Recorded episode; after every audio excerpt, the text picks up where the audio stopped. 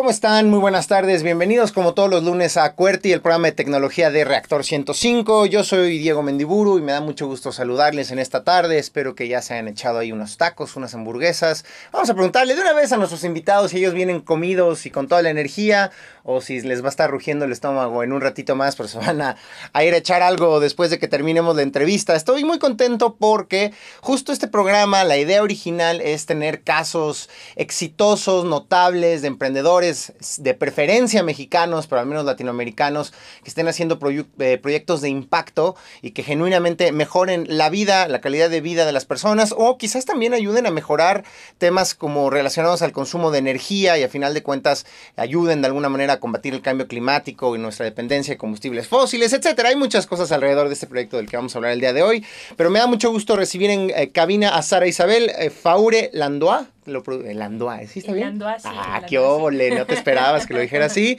Y Juan Carlos Nadal Peragallo, ¿cómo estás? Muy bien, muchas gracias. Ellos vienen de Switch Off, que es un emprendimiento mexicano, ¿es correcto? 100% mexicano, un aparatito del cual les vamos a estar hablando con más detalle en un ratito que puede ayudarles a ahorrar un porcentaje importante de energía en sus hogares al impedir el consumo de energía vampiro, le llaman alguno, que es esta energía eléctrica que se consume en nuestros hogares al dejar los aparatos simplemente conectados a la corriente, ¿no? Es algo que a veces muchas personas no saben, que con el simple hecho de dejar un aparato conectado a la corriente, aunque esté apagado, sigue consumiendo una cantidad eh, específica eh, de, de energía y nosotros con un dispositivo como el que nos van a presentar y del que nos van a hablar en un ratito más, que se llama Switch Off, con este dispositivo podemos eh, evitar ese consumo. Pero en un ratito más, aguanten, no coman ansias, vamos a estar hablando con mucho detalle sobre este dispositivo, sobre lo que han logrado Sara Isabel y Juan Carlos.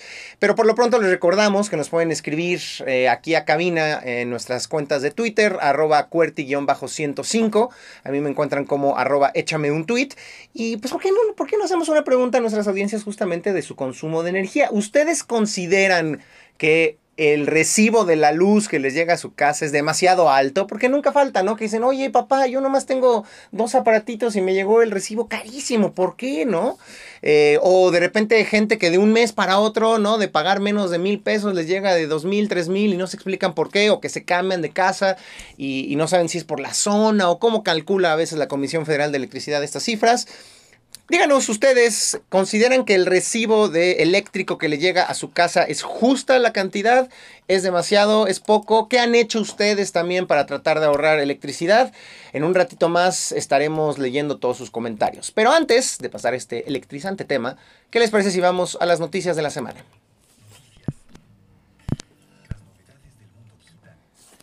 Y empezamos con una buena noticia. Seguramente todos los que nos escuchan utilizan los servicios de Google. Sara, Juan Carlos, ustedes usan Google todos los días. ¿Quién no, no? Sí, sí, sí, definitivamente es parte, canasta básica dentro del celular. Y, es, es, es, casi, casi, es un poco ese es el tema, ¿no? Ya es, hay ciertas empresas de tecnología de las cuales es casi, casi imposible escapar de sus garras, digo, que en general son muy útiles, desde luego, pero que a veces cuando empiezan, empezamos a escuchar noticias negativas sobre ellas, uno dice, bueno, pues sí, a lo mejor Facebook está haciendo estas cosas que a mí no me entusiasman mucho, pero pues, ¿qué hago, no? Ahí están todos mis cuates, mi familia, mi tía que vive allá mi prima que vive en Holanda, mi hermano que vive en, Estados Unidos, ¿no? Es una herramienta fundamental.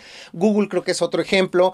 Entonces, creo que es una buena noticia la que se da a conocer el día de hoy.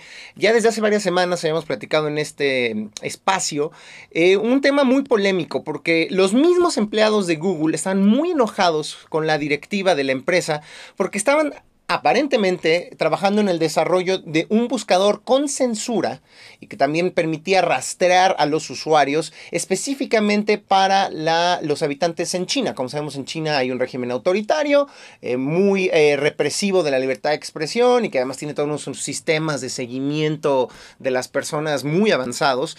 Y Google no había podido entrar a ese mercado justamente porque se había rehusado a tener un buscador que tuviera este tipo de limitantes. Es un poco una contradicción. Si lo que Google quiere es organizar y hacer y poner a disposición de todas las personas del mundo información, pues modo que pongas un buscador que funciona a medias y censura ciertos contenidos. Bueno, justo tan era una contradicción que no solo esto causó mucha... Em, enojo y mucha indignación en, a nivel internacional, inclusive con organizaciones de defensa de los derechos humanos como Amnistía Internacional, sino que los mismos empleados de Google decían, yo no le quiero entrar a esto, compadre.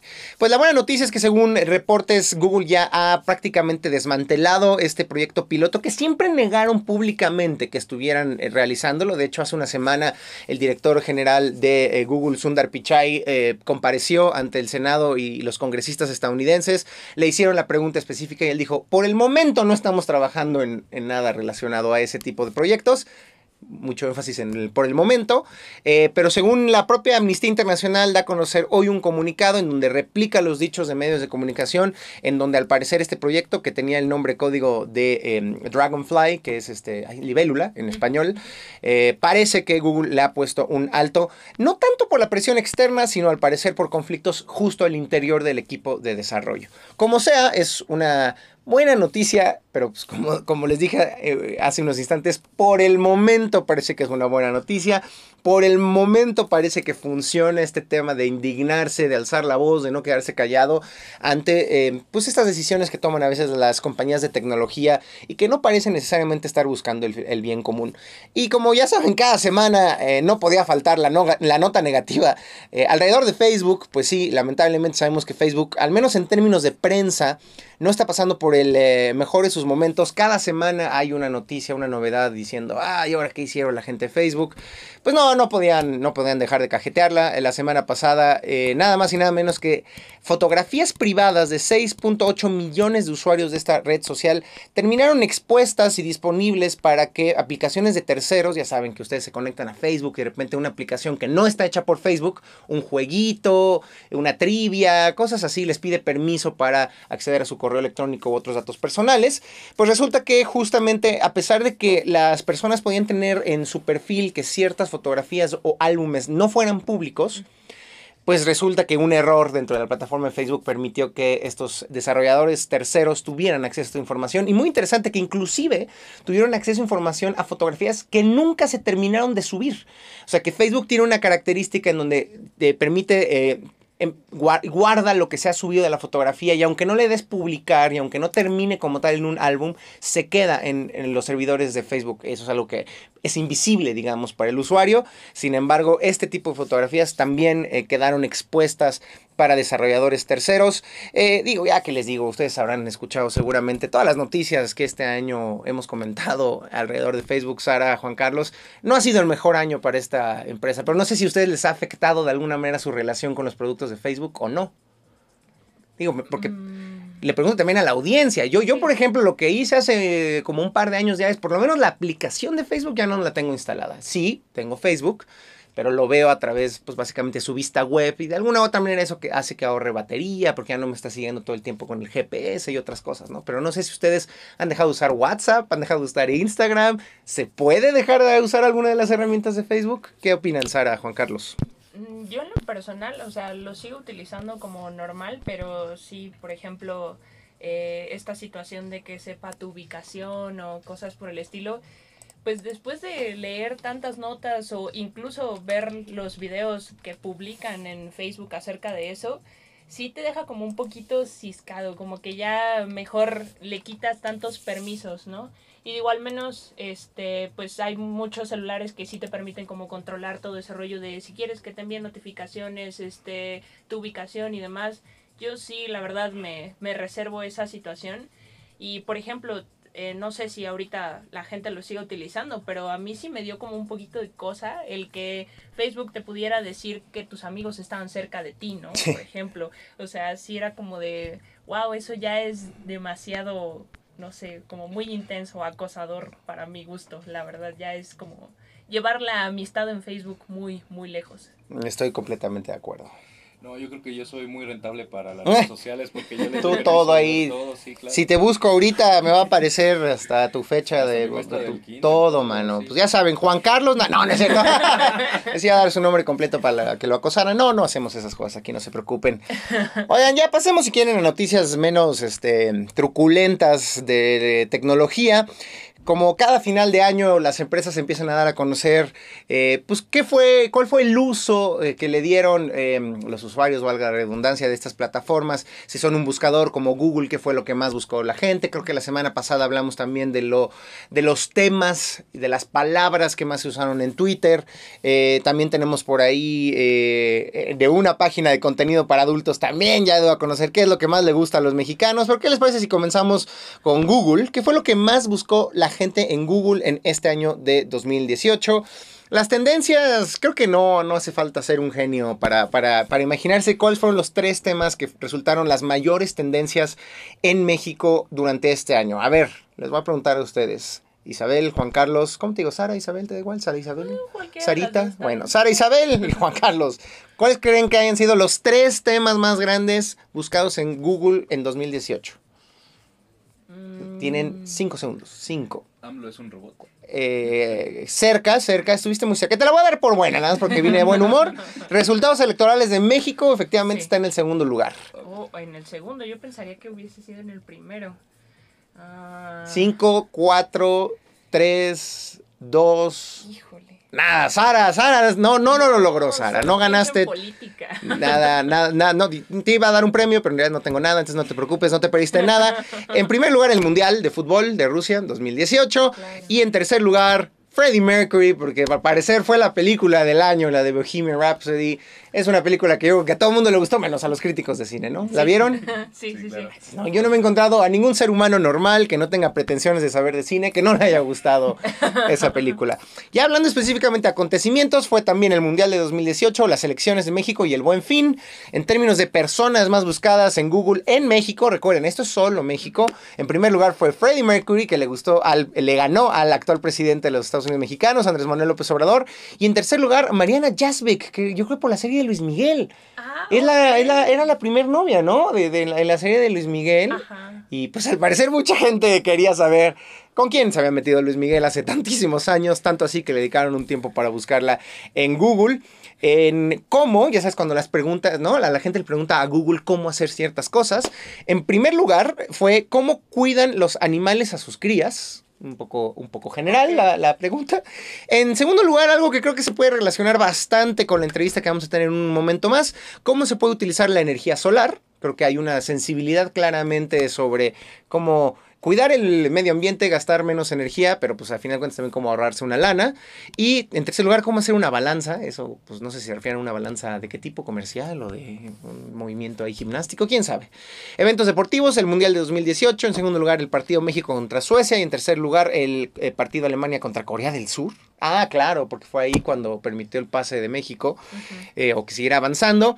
In Memoriam, la gente que se murió, pues en primer lugar Stan Lee, el creador de estos personajes maravillosos de Marvel. En segundo lugar el DJ Avicii, de música electrónica. En tercer lugar Mac Miller, que también era DJ, ¿no? Mark Miller, tengo entendido. Bueno, ahí le entraba la música electrónica. Películas Bohemian Rhapsody, no nos sorprende. Segundo lugar Infinity War de los Avengers. Tercer lugar Venom. Programas de televisión, a la gente al parecer le gusta mucho uno que se llama Exatlón. En segundo lugar Enamorándonos. En tercer lugar Caer en Tentación. Y ya por último... Ahí les van las... Eh, última pregunta es el qué. ¿Con qué mares y océanos se comunica el mar Mediterráneo? Qué raro, ¿no? Así como que alguien amaneció y dijo, voy a buscar en Google esto. Segundo lugar, ¿qué países han ganado la Copa Mundial de Fútbol? Y en tercer lugar, esta es maravillosa, ¿qué es una cita textual? La gente se lo pregunta y lo busca en Google.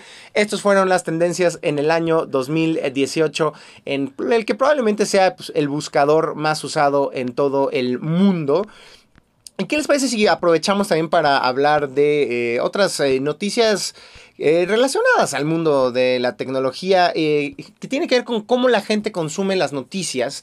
Eh, muchos de los temas que ahorita mencionamos en este top de búsquedas, en este ranking de búsquedas de Google, pues tienen que ver con hechos noticiosos o, relacionados a la coyuntura informativa del momento.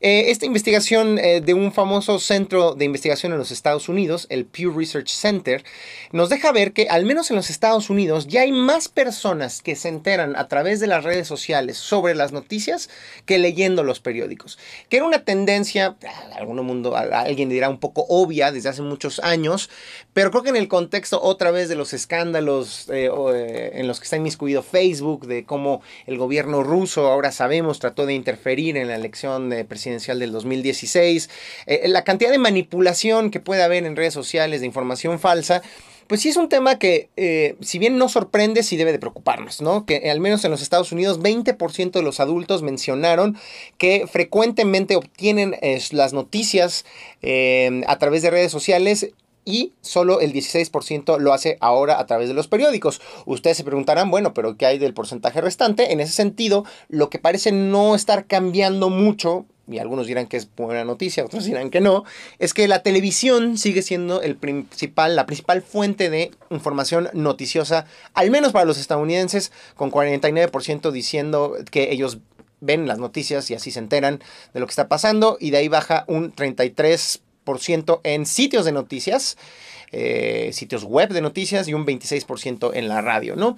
Entonces, bueno, interesante, yo me encantaría saber si en México más o menos sucede lo mismo, sospecharía que sí, yo, a mí un fenómeno que me interesa, no sé si ustedes son tan chismosos eh, como yo, Isabel, Juan Carlos, pero subirse al transporte público y ver cómo toda la gente está en Facebook, eh, no, 90% de la gente que te subes a un camión o al metro está con la mirada en Facebook o WhatsApp, ¿no? Y a final de cuentas, esas dos plataformas son de la misma empresa y pues justamente por eso la relevancia de, estar vigilando muy bien eh, lo que hacen este tipo de empresas. Ya les había mencionado que no, Google no fue la única empresa que dio a conocer qué es lo que más buscaban los mexicanos en su plataforma. También lo hizo Pornhub, este sitio de contenido para adultos. Me gusta mucho. Voy a leer la, nota tal cual de sopitas.com, es la fuente que me permite comentarles esto. Y, titularon muy bonito eh, esta noticia. Dijo, dicen, dejen descansar al ganso. Esto fue lo más buscado en Pornhub este año por los mexicanos. Pues me canso ganso, como diría nuestro presidente, que la gente fue muy activa este año en, en esta plataforma de contenido para adultos. Nada más para que se den idea, por ejemplo, les puedo comentar cuáles fueron los personajes de videojuegos más buscados en este sitio para adultos, ¿no? Este, pues cada quien tiene sus fantasías, aquí me hacen unas caras como de, qué cosa tan extraña. Yo creo que muchos de los que nos escuchan están diciendo, no, pues qué tiene de raro, ¿no? Es muy normal. La gente al parecer se excita bastante con Bowsette que yo no sabía, pero es un personaje creado por los mismos fanáticos y es Bowser, el, que conocemos como Rey Koopa, el villano de Mario Bros, este como dragón dinosaurio. Pues alguien dijo, vamos a hacer una versión femenina y al parecer esto le está causando mucho tipo de sensaciones este, en el bajo vientre a, los seguidores de contenido para adultos. Eh, también hay un personaje del videojuego que se llama Overwatch, que se llama Brigitte. Y Lara Croft, bueno, ya se entiende un poco más, ¿no? Al menos ya sabemos que Angelina Jolie este, si es de carne y hueso y por ahí existe. Eh, ¿Cuáles fueron las pornstars más, más buscadas? Y es muy interesante porque en primer lugar está Stormy Daniels. ¿Quién es Stormy Daniels? Pues es una de las estrellas porno que ahora sabemos tuvieron una relación extramarital con el actual presidente de los Estados Unidos, Donald Trump. Entonces aquí podemos ver cómo también eh, el mundo del contenido para adultos se entrelaza con el mundo de las noticias y la política internacional. En segundo lugar está Mia Khalifa, que por cierto ahí también un político mexicano también se confundió y algún una vez tuiteó una noticia muy chistosa utilizando la imagen de Mia Khalifa. En tercer lugar, Riley Raid, y aunque no lo crean, yo no sé quién es esta Riley, para las otras dos sí que las conozco. Eh, bueno, también hubo estrellas porno masculinas muy buscadas, un tal compadre que se llama Jordi, el niño polla, no entraré en más detalles. Johnny Sins y James Dean también fueron los que más buscaron. Y ahora, pues, el punto más interesante. ¿Cuáles son los países que más buscan pornografía en el sitio Pornhub? En primer lugar, pues Estados Unidos, de ahí creo que no nos sorprende. En segundo lugar, el Reino Unido. En tercer lugar, la India. Eh, cuarto lugar, Japón. Tercer lugar, Canadá. ¿Dónde está México? Pues déjenme contarles. 1, 2, 3, 4, 5, 6, 7, 8, 9, 10, 11. No llegamos al top 10. Pero ahí estamos dando la batalla, ¿no? Para que vean que me canso ganso, que sí nos gustan esas cosas a los mexicanos. Y ya que estamos hablando de, cine, de arte, de, este, de, deleites estéticos, pues hablar un poco de lo que sucedió con eh, esta plataforma de cine mexicano, eh, Filmin Latino, no sé si se enteraron, eh, pero hubo mucha polémica. De hecho, díganos, escríbanos también a nuestra cuenta de Twitter, arroba cuerti-105, o a mí, arroba échame un tweet. Si ustedes conocían ya no digamos si tenían una cuenta activa en esta eh, plataforma que se llama Filmin Latino.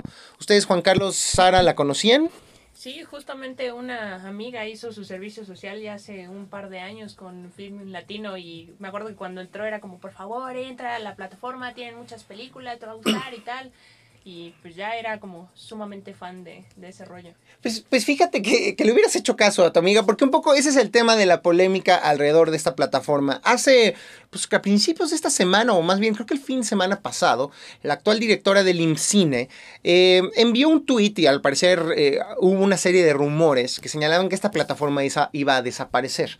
Ahora, ¿de qué, qué plataforma estamos hablando? Pues Filmin Latino es una especie de servicio de transmisión de videos en línea muy al estilo de Netflix o de HBO Go o de Blim, pero especializado en producciones latinoamericanas, de cine de arte, llamémosle, sobre todo cine mexicano, ¿no? Em, y obviamente, pues con un apoyo y un patrocinio o, que es sustentable gracias al financiamiento de IMCINE, que es, al final de cuentas, una institución del Estado mexicano. Eh, el problema es que al parecer no tenía muchos usuarios. Eh, de hecho, en, les voy a quedar mal con la, con la fuente de esta información, pero escuchaba yo una entrevista y al parecer eh, esta plataforma no llegaba a tener más de 3.000 usuarios activos mensuales que es un número pues bastante bajo, considerando justo que hay dinero público detrás de esta plataforma. Entonces, la directora del IMCINE dijo, eh, María Novano en algún momento dio eh, lanzó un tuit en redes sociales diciendo que sí, que efectivamente iba a desaparecer.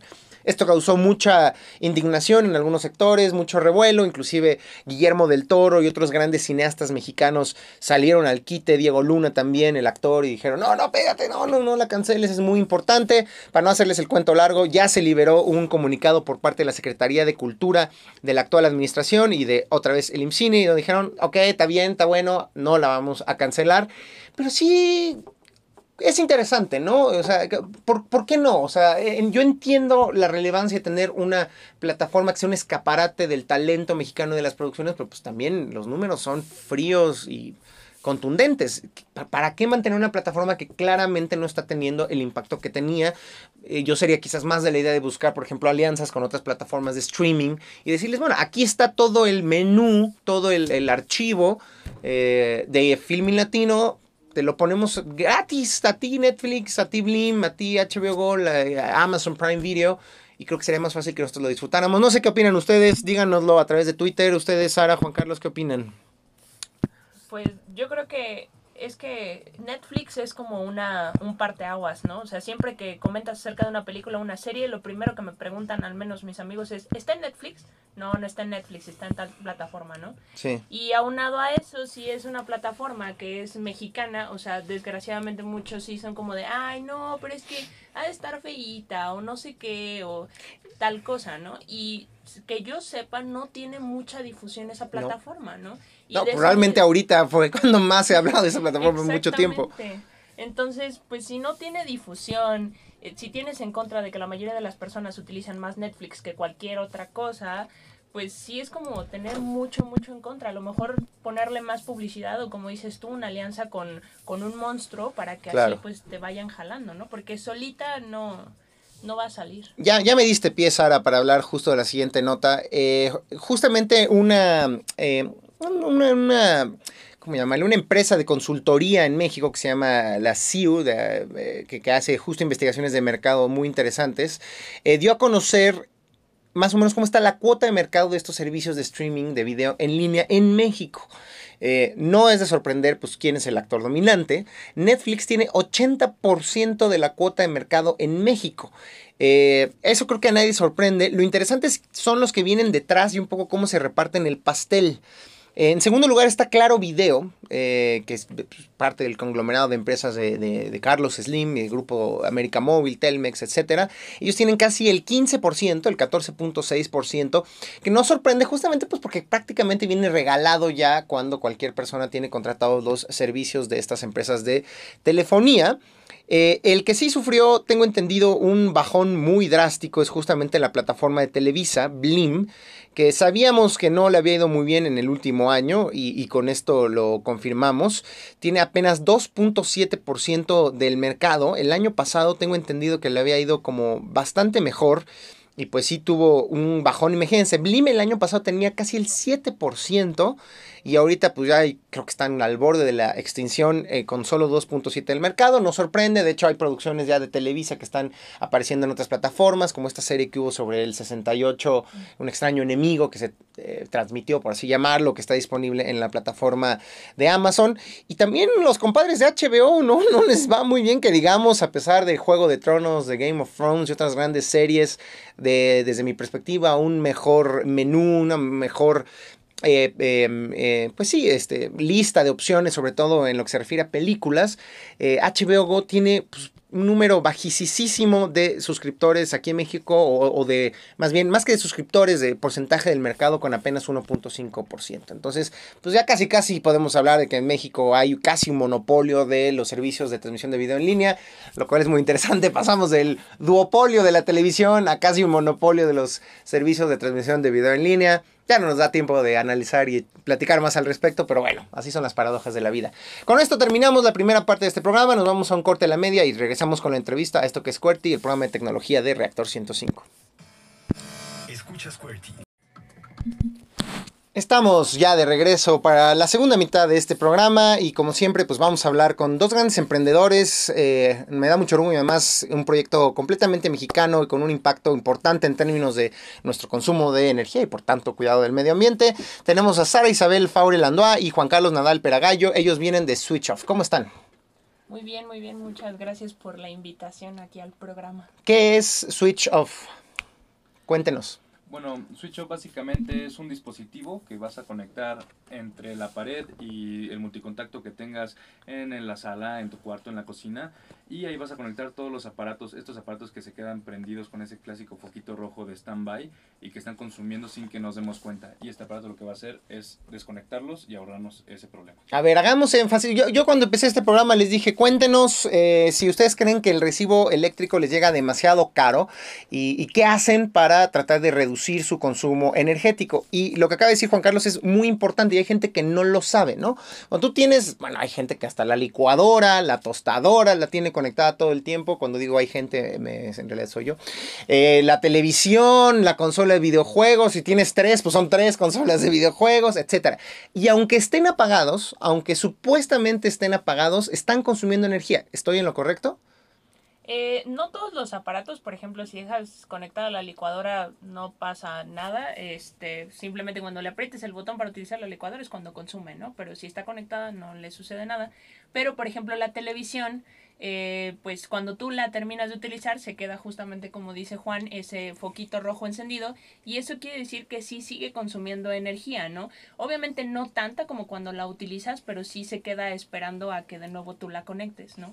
Y justamente con switch off lo que buscamos es que pues la televisión de verdad, de verdad esté apagada, ¿no? Y que solo la utilices cuando la quieras de verdad utilizar. Sobre todo ahora hay muchos aparatos que tienen como modos de bajo consumo porque están buscando actualizaciones en internet, bueno, los, dispositivos más inteligentes, las consolas, pero sí, hay otros que a lo mejor no tienen ningún sentido y hasta en términos de nuestra privacidad y en términos también de nuestra tranquilidad de no saber que hay un aparato que quién sabe qué información está enviando cuando aún está apagado, también en ese sentido nos, nos conviene. Eh, estoy leyendo aquí que ustedes aseguran que el promedio en promedio, el 15% del consumo eléctrico de la casa se debe al desperdicio.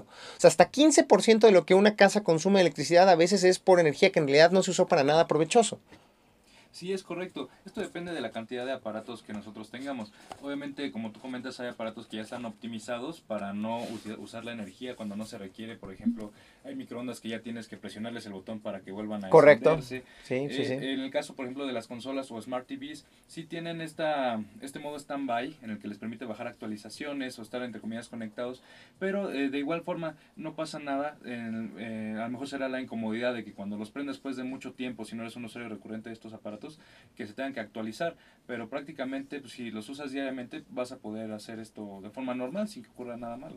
Eh, a ver, entonces, a mí también les decía mucho antes de entrar al aire que no es la primera vez que eh, escucho de algún tipo de dispositivo que supuestamente le ayuda a las personas a disminuir su consumo eléctrico, pero por ahí me he topado con muchos en donde casi casi que venden o aseguran que lo hacen como por arte de magia. Nada, conectas esto a tu enchufe y solito vas a ahorrar energía.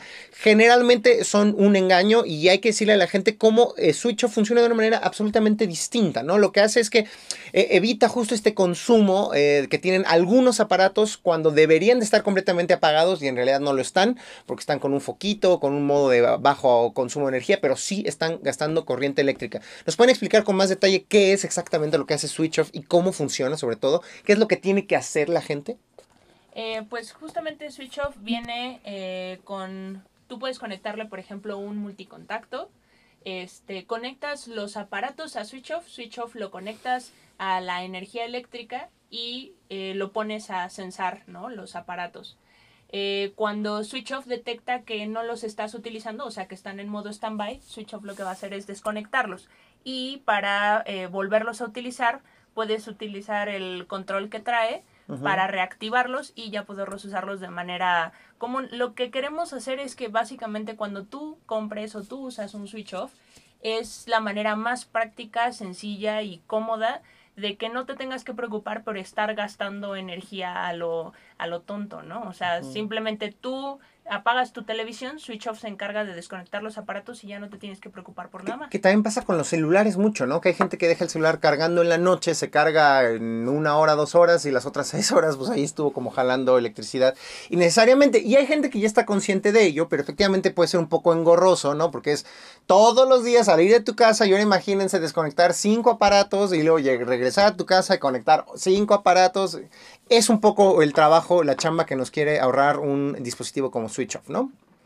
Ahora, em, les, iba a preguntar, em, más o menos, ¿cuántos aparatos pueden conectar en simultáneo? Si la gente quiere tener un ahorro, ¿cuántos de estos dispositivos debería de tener? Eh, ¿Qué tipo de dispositivos? Ya un poco lo mencionamos, pero ¿cuáles son los más idóneos para ser utilizados junto con este, su dispositivo? Bueno, la cantidad de aparatos depende del tipo, como tú dices, y la cantidad de, consumo. El switch puede aguantar hasta 8 amperes, que es una medida pues, realmente técnica, pero pues si eh, hacemos un poquito de labor de investigación, vemos a través de nuestros aparatos y vamos a ver que aguanta perfectamente, a lo mejor la televisión, el Xbox, este, DVD, etcétera, sin ningún problema y un poco más. Eh, ¿Qué aparatos deben ir? Pues regularmente los nodos donde localizamos el mayor ahorro es donde están las televisiones, ¿no? Que regularmente pues pueden ser hasta tres o cuatro en diferentes casas, si es un departamento chico, a lo mejor dos, ¿no? entonces, esos serían los lugares idóneos para poner switch off. No es necesario que reorganices el cableado de tu casa, ni mucho menos. Es este, muy conveniente y pues puede quedar oculto. Para eso podemos poner este botoncito que quisimos hacer muy estético para que lo puedas pegar o tener al lado de los controles y sin más pues lo presiones cuando quieras hacer uso de tus aparatos y listo.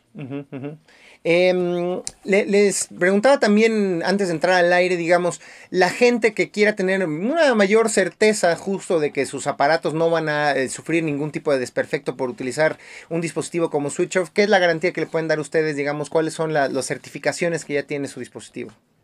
Bueno, eh, ahorita estamos en proceso de certificarnos en, bajo varios rubros. Ahorita ya estamos certificados eh, para poder ofrecer un producto seguro.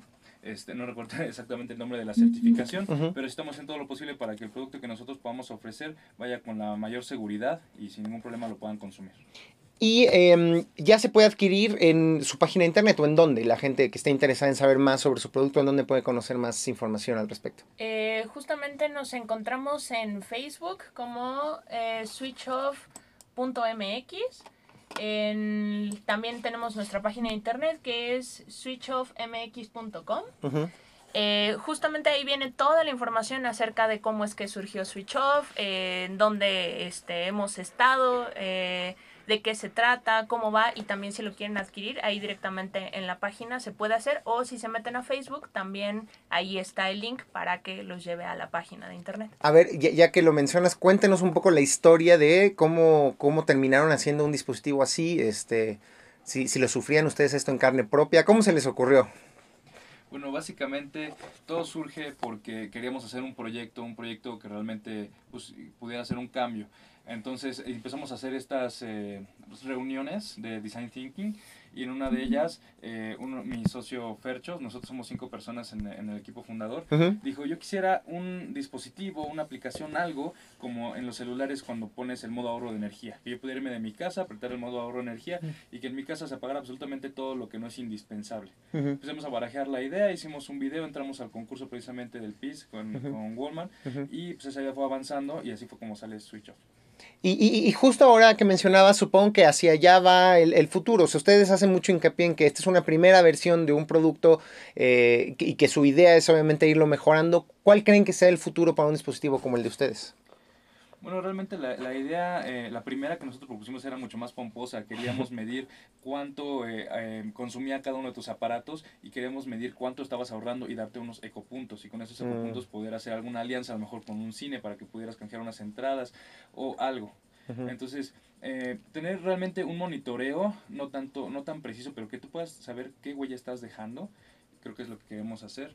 Y este, pues esparcirnos un poquito más, ahorita son los aparatos, pero realmente podemos irnos mucho más, este, hacerlo más cómodo para el usuario, quizás luz, quizás eh, irnos más allá, de forma que el usuario pueda saber cuánto está consumiendo y tener la menor huella posible de carbono.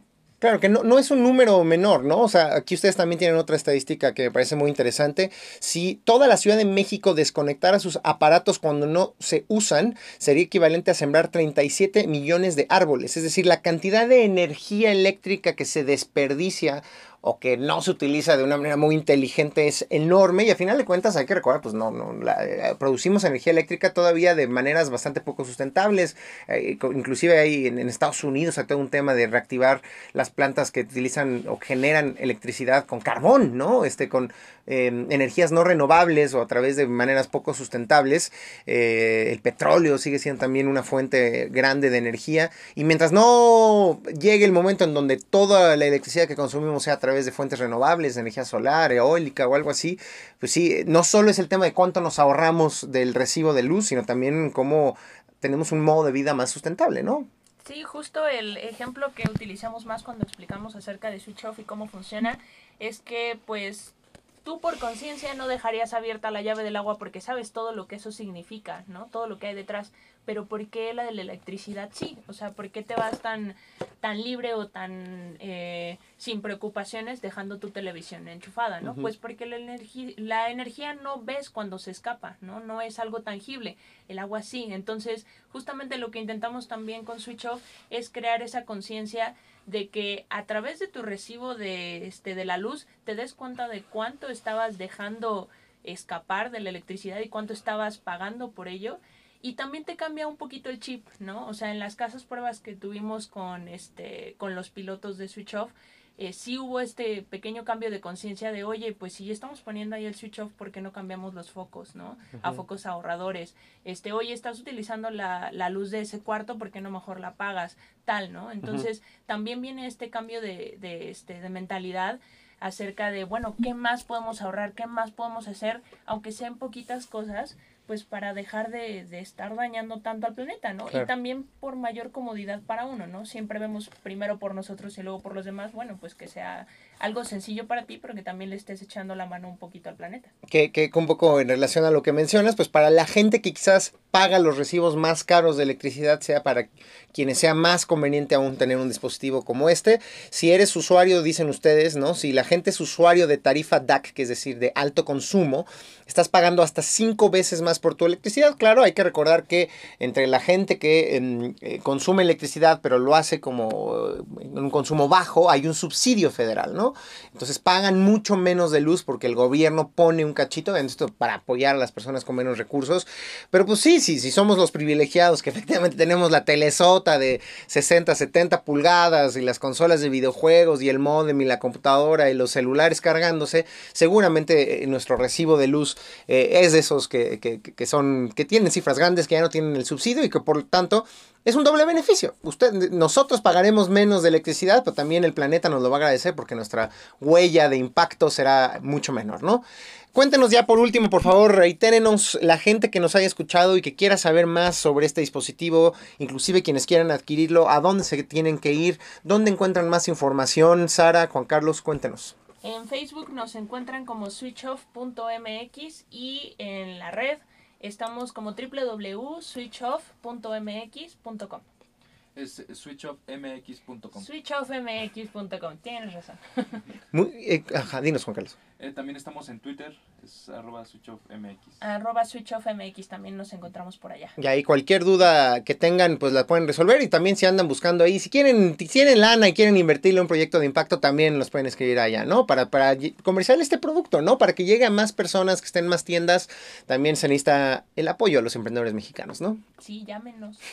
Llamen ya. Bueno, vámonos a nuestra última sección, que ahorita les explico de qué va, porque creo que Sara y Juan Carlos no, no, no les había explicado previamente. Les vamos a pedir que nos ayuden con una recomendación. Puede ser una aplicación, un videojuego, una serie, una película. Pero bueno, vámonos de lleno ya a nuestra sección de recomendaciones. Recomendaciones.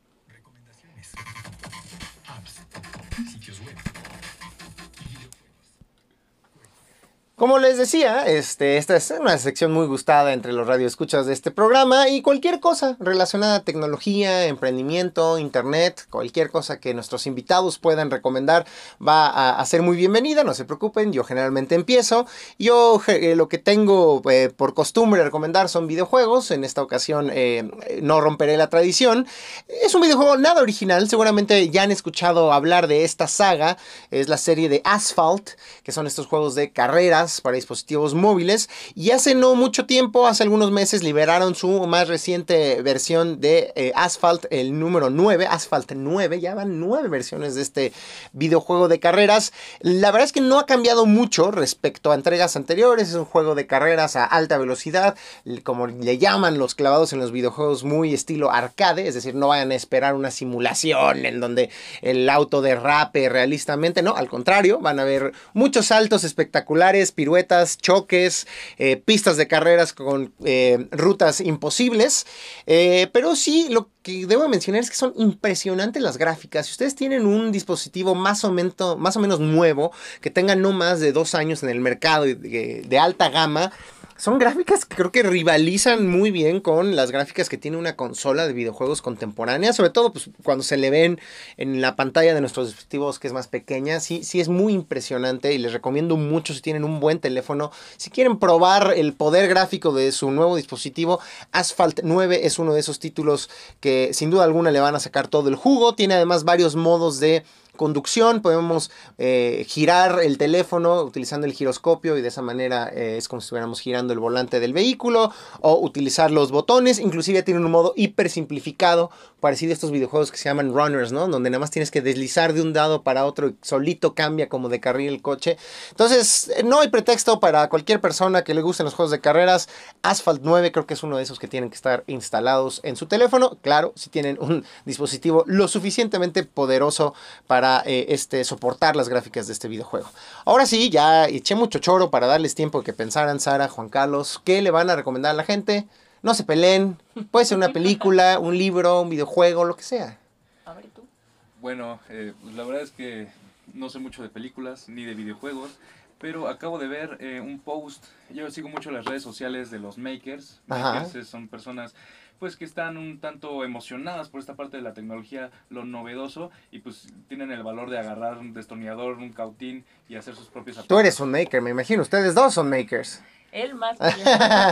Pues esto, esto, esto es producto de esa filosofía hacedora, ¿no? Diríamos. Exacto. Y acabo de ver este, eh, al- perdón si me equivoco al creador de este asunto, pero según yo es Makerphone, Ajá. que es un, un celular hecho con un par de placas PCBs, me imagino que de varias capas, este, donde tú puedes realmente soldar tu propio celular. Me imagino Guau. que da tecnologías GSM, 3G, etcétera, trae un pequeño display.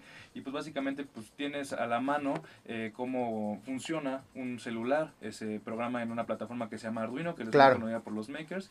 Y pues yo creo que es una alternativa muy buena para introducirte en este, que ya no es tan novedoso, pero tenerlo al alcance de la mano y sobre todo poder meterle mano tan fácilmente, pues, se me hace genial. Sí, o sea, es impresionante. El, el avance tecnológico que tenemos es tan grande que ya hasta uno mismo puede desarrollar un proyecto tecnológico tan ambicioso, tan avanzado como eh, lo que sería un teléfono móvil, ¿no? Un- y, y, y dices un teléfono para hacer llamadas o inclusive ya con una pantalla táctil y que pueda tener un sistema operativo de inteligente, o no, o no tampoco es para No, tanto. Me parece que es algo más básico. Más básico, sí. a una pantalla a color, sí, no táctil. Pero sí para hacer llamadas, sí, para llamadas, insertarle una tarjeta. SIM y echar una llamada. Sí, sí, eso sí. Imagínense, poderle enseñar a su hijo cómo hacer su propio teléfono móvil debe ser un proyecto muy interesante. Eh, no, no sabes dónde. Ahorita, si quieres, a través de nuestra cuenta de Twitter, si no te acuerdas de la dirección, para la gente que esté interesada, lo compartimos a través de nuestra cuenta de Twitter. Claro. ¿Y no crees que te vas a salvar, Sara? ¿Tú qué nos vas a recomendar? Eh, pues yo que soy amante de la fotografía, al menos para los que les encante como publicar fotografías en Instagram y demás y les guste chulearlas un poco y Ujú. piparlas un poco antes de subirlas, yo les recomiendo una aplicación que se llama Snapseed. Es este gratuita completamente y lo que más me gusta de ella es que es como muy muy parecida a la parte de Photoshop en la que puedes como moverle a las luces, filtros, crearle eh, por ejemplo, si quieres cambiarle al fondo la luz o al fondo los colores o etcétera, creo que es bastante, bastante accesible y sobre todo es muy rápida de utilizar para todos aquellos que son amantes de subir a cada rato fotografías en Instagram. Buenísimo, pues ahí están las recomendaciones. Les agradecemos mucho a Sara Isabel y a Juan Carlos que nos hayan acompañado el día de hoy. Nos escriben en Twitter que ya los están siguiendo, pero que actualicen más sus redes sociales porque la gente quiere saber más de lo que están haciendo. Mi culpa, yo la voy a actualizar pronto, se los juro, se los prometo. Muy bien, bueno, pues así llegamos al final de esta emisión de QWERTY. De verdad, les agradecemos mucho que nos hayan acompañado este año. Este es el último episodio de, digamos, esta temporada. De verdad, de todo corazón esperamos estar el próximo año aquí escuchándoles, escuchándonos. No depende de nosotros, pero si las oportunidades se dan, para mí ha sido un privilegio estar en este espacio y me encantará seguir en contacto con toda la comunidad de QWERTY aquí en Reactor 105. Gracias al gerente de esta estación, a Jorge Rugeiro, a, eh, en los controles Cristian, que siempre nos acompañó este año. Les deseamos unas felices fiestas y ojalá, ojalá nos escuchemos el próximo año en la misma frecuencia aquí en Reactor 105. Yo soy Diego Mendiburu. Bendiciones.